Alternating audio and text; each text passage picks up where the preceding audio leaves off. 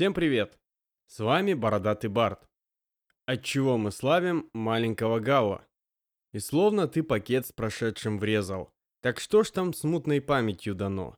Мечи, щиты, Верцингеторикс, Цезарь, крошеный камень, ржавое железо, банальное фалернское вино. Хоть амфоры пусты давным-давно. Эти строчки из стихотворения поэта-эмигранта Василия Битаки – послужит эпиграфом к нашему сегодняшнему рассказу.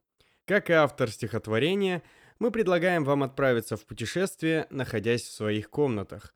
И ведь эти строчки выбраны не случайно, и слова не случайные. Верцингеторикс, Цезарь. Половину жизни Василий Битаки провел во Франции и был вынужден погружаться совсем в иную, непривычную для него культуру, продолжая писать на русском языке. И если о Цезаре мы слышим во всем мире, то кто такой Верцингеторикс и почему память о нем так важна для французов? Ведь именно история противостояния гальского вождя и самого римского императора Цезаря положит начало появлению Астерикса, персонажа комиксов Альбера Удзеро и Рене Гассини, завоевавшего популярность во всем мире. Сегодня мы поговорим о галлах, маленьких и смелых, чье противостояние с Юлием Цезарем вылилось в многолетнюю гальскую войну – Начиная с эпохи романтизма, во Франции Гальская война трактуется как завоевание иноземцами свободолюбивых галлов, предков современных французов. Ведь именно с галлов начинается история французского народа. Потому и отношение к гальской культуре здесь теплое. Конечно, о той самой маленькой деревушке, совсем не видной на карте, покоренной Цезарем Галлии, речи не идет. Это была огромная территория, на которой проживало множество гальских племен – сам вождь Верцингеторикс принадлежал к племени Арвернов, одного из именно гальских племен, которые, правда, идентифицируют себя как кельты. Другие племена на территории Галлии также можно разделить на две части. И мы будем говорить не о всей Галлии, ведь к началу противостояния Верцингеторикса и Цезаря некоторые гальские территории уже были римскими провинциями. Да и между гальскими племенами тоже согласия не было – Могущественным арвернам противостояли хитрые эдуи. Если положение первых сильно пошатнулось после прошлых поражений от Римской империи, то вторые устроились очень даже неплохо, заключив с Римом союз. Вообще эдуи, надо сказать, умели подстраиваться под ситуацию. Да и война, собственно, началась тем, что одни гальские народы пожелали решить свои проблемы с другими, силами войск могучего Цезаря. Кто же такие арверны? Которых сам Страбон называл самым могущественным из гальских племен. На самом деле могущественными они были предыдущие столетия. К первому веку до нашей эры, как мы уже выяснили, их положение пошатнулось. Произошло это после поражения в 121 году до нашей эры от римских полководцев Домиция Агенобабра и Фабия Максимуса Алаброгика. После этих событий во главе галлов стал вождь арвернов Кельтил – Однако галлам властные амбиции Кельтила пришлись не по душе и они его казнили. Снова галлов объединит уже его сын Верцингеторикс, о котором, правда, мы знаем еще меньше, чем о его отце. Ведь даже имя его не имя вовсе, а прозвище, означающее примерно военачальник ста вождей. Под его именем против Цезаря выступили объединенные силы арвернов, парисиев, туронов и других гальских племен – это произошло в 52 году до нашей эры. К этому времени Цезарь практически покорил всю Галлию, а значит, вспоминая нашу первоначальную аналогию, мы уже увереннее можем соотносить с этим маленькую гальскую деревушку, окруженную римлянами. Еще в начале войны были покорены гельветы, 58 год до нашей эры. После был разгромлен вождь германского племени свевов Ариовист. Когда-то галлы, арверны и секваны – попросили его помощи против эдуев. Однако после того, как Ариовист захватил власть, гальские племена попросили римлян, способствовавших его взлету, чтобы те с ним разобрались. И Цезарь сделал так, что спустя несколько лет Ариовиста не стало. В дальнейшем военные действия разворачивались не только на территории Галлии, но также в германских и британских землях. Однако к 52 году боевые действия были завершены в том числе и на территории Галлии. В отличие от сюжета в Гассини, Фортуна была определенно на стороне Рима. что, кстати, способствовало возмущению галлов и вылилось во всеобщее восстание под предводительством того самого Верцингеторикса. Сам он прекрасно знал противника, так как одно время воевал на стороне Цезаря, что позволяло ему иметь некоторое преимущество. 13 февраля 52 года до нашей эры, в заранее намеченный день, гальское племя Карнутов устроило резню в Кинабе, современном Орлеане, результатом которой стало полное уничтожение всего находившегося там римского гарнизона. Это дало сигнал для начала выступления объединенных племен галлов, численность которых исчислялась 80 тысячами человек.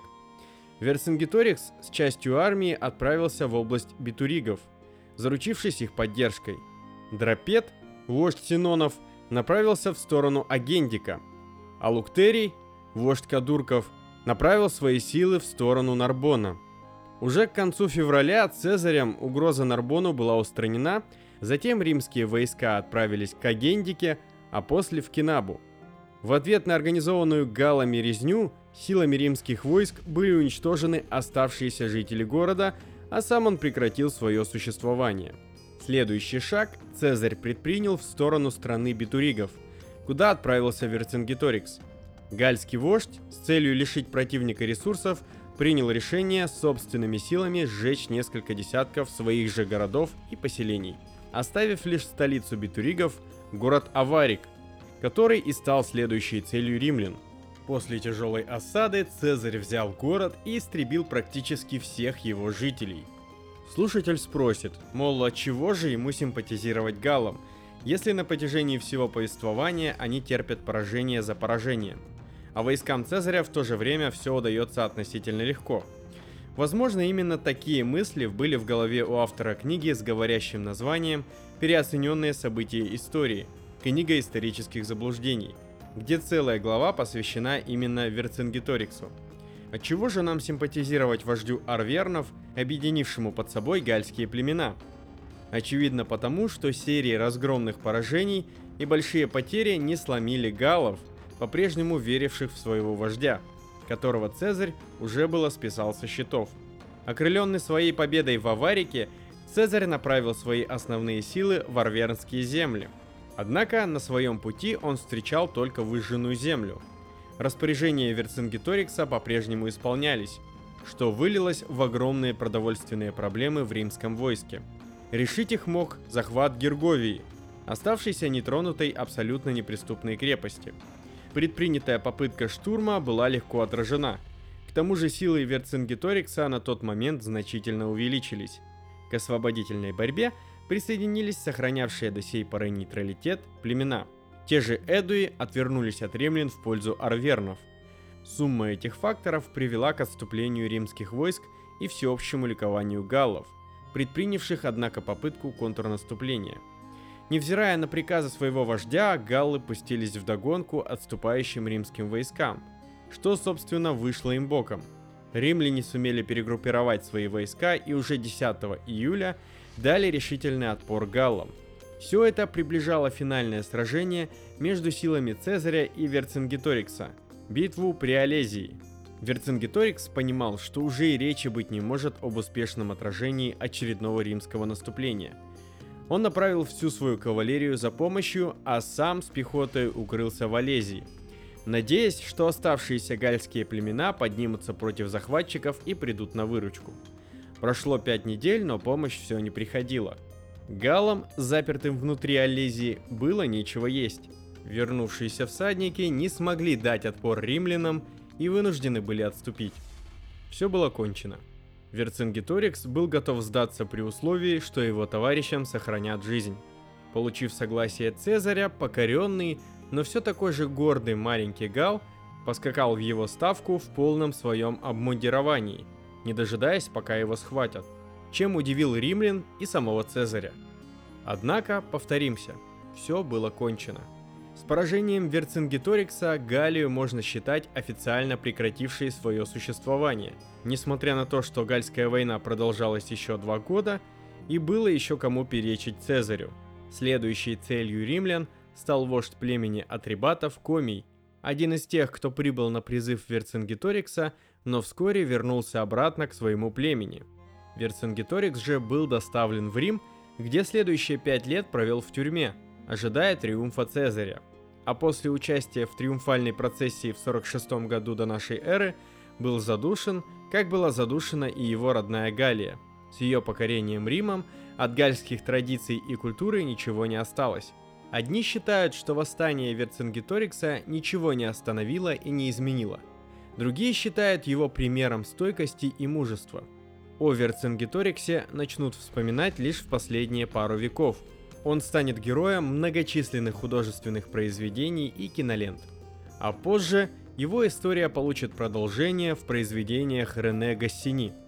Мы восхищаемся отважным маленьким галом Астериксом и жителями маленькой непокоренной деревушки – где-то в захваченной римлянами Британии. Ведь в реальности история сложилась совсем иначе. Однако Верцингеторикса помнят и чтят. Ему, по сути побежденному в этой войне, на месте Алезии был установлен памятник. Возможно, французам и всем нам просто нужен герой, который бы вдохновлял уже нас сегодняшних. А у меня на этом все. Вы слушали Бородатого Барда. Подписывайтесь на наши соцсети, поддерживайте нас рублем, если вам нравятся наши выпуски, читайте интересные книжки. Всем пока!